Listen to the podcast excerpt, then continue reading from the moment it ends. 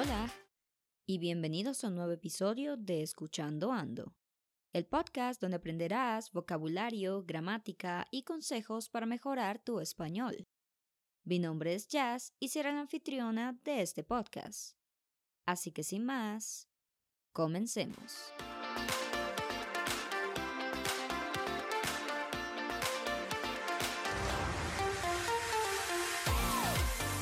En español existen muchas preposiciones que podemos usar en el día a día. Existen preposiciones que se usan más que otras y también existen unos tipos de preposiciones que son un poco más complejas de usar o entender en el caso de los aprendices del español.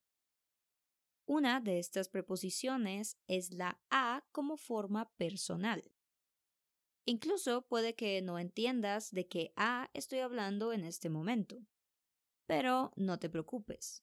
Una de las razones por las que esta A es difícil de entender y usar es porque en muchos idiomas no existe un equivalente o un significado literal.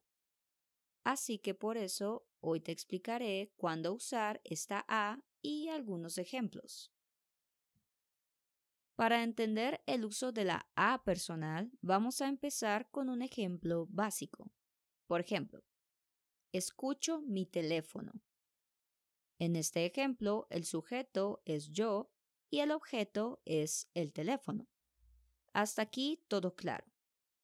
Pero si reemplazo el objeto por una persona específica como mi hermano, en este caso debemos agregar la A personal.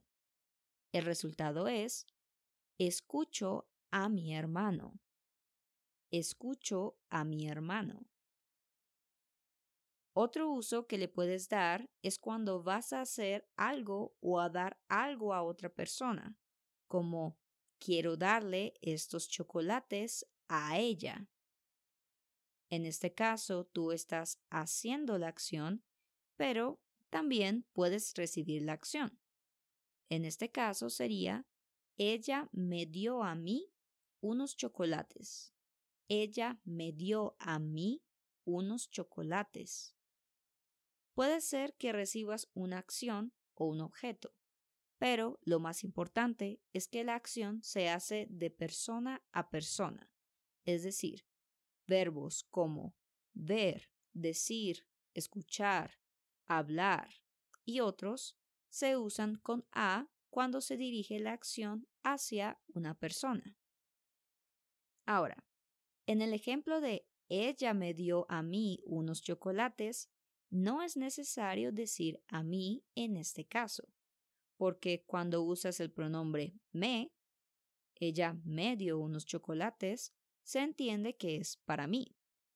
Pero puedes usar a mí para enfatizar o dar más importancia a que yo recibí la acción.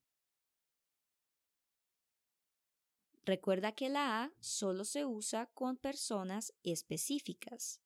Si hablamos de una persona no específica, en este caso no necesitamos usar a. Por ejemplo, si hay una emergencia, puedes decir necesito un doctor. Necesito un doctor.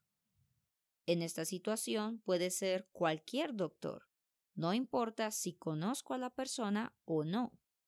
Pero si tengo a alguien de confianza con quien siempre tengo mis citas médicas, puedo decir, necesito a mi doctor.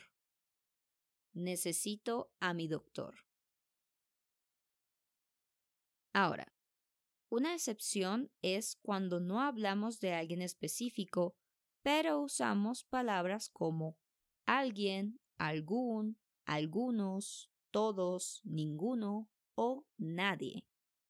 En estos casos, sí debemos usar la preposición a, aunque no es una persona específica. Por ejemplo, debemos contratar a alguien nuevo. Debemos contratar a alguien nuevo. En este caso, no estamos hablando de alguien específico, solo queremos contratar a alguien nuevo porque necesitamos un nuevo empleado, no importa quién sea. Lo último que debes saber sobre este uso de la preposición a personal es que también se puede usar con preguntas. El uso es exactamente el mismo que hemos practicado en este episodio, solo que aplicado a preguntas. Vamos a ver unos ejemplos. El primer ejemplo es ¿A quién buscas? ¿A quién buscas? En el caso que se pregunte por alguien, no importa si es específico o no. La persona que pregunta siempre pensará que se busca a alguien específico. Y por esta razón usamos a. ¿A quién buscas? ¿A quién quieres ver? ¿A quién necesitas? El segundo ejemplo es ¿Quién necesita un doctor?